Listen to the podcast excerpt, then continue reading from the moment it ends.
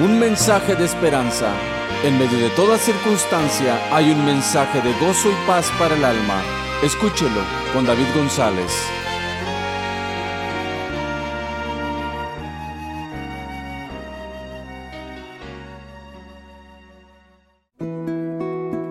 El descuido de un padre. Leí un relato que se había publicado en algunos de los diarios más prestigiosos de los Estados Unidos. Decía cierto ministro del Evangelio, preocupado por lo que se percibe en ciertos hogares. La historia era la siguiente. Un padre de familia salió a pasear al campo con su pequeño hijito. Como hacía calor, el hombre se acostó en el césped a la sombra de un frondoso árbol mientras el niño se entretenía jugando. El pequeño corría, brincaba y cortaba hermosas flores que luego llevaba a su padre.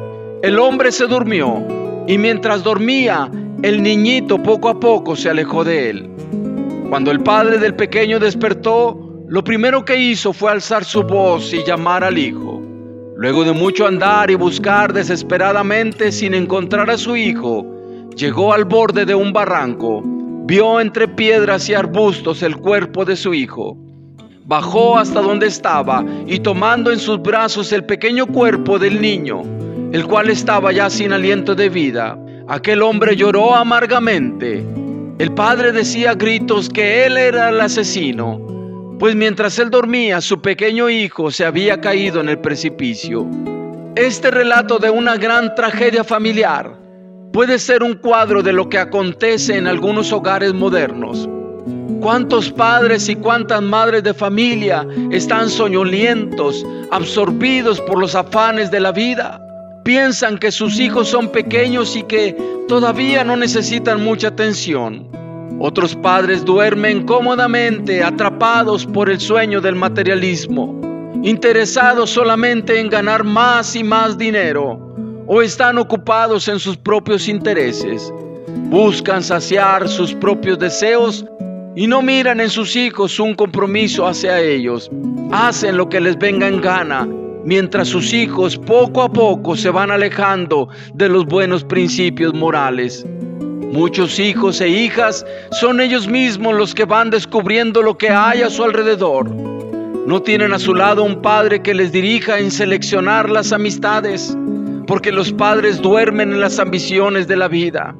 Mientras sus hijos crecen y caminan por el amplio campo de esta vida sin poder discernir entre el peligro que hay tan cerca de ellos. Y todo porque los responsables del cuidado de los hijos duermen.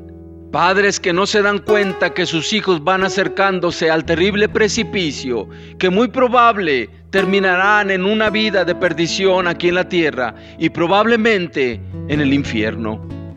Padres y madres que me escuchan, a los padres nos corresponde darles buena dirección, dar el consejo oportuno, guiarlos con el ejemplo, ser pacientes con ellos somos los padres quienes deberíamos buscar la dirección divina para la educación de nuestros propios hijos. Con más frecuencia en algunos hogares modernos se ve a los hijos como un estorbo y no como un bien que se debe cultivar. Los hijos que tenemos son un regalo de Dios.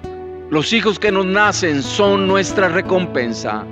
No durmamos porque tenemos una herencia que cuidar. Les habló David González de la Iglesia Cristiana Casa sobre la Roca en Brownsville, Texas.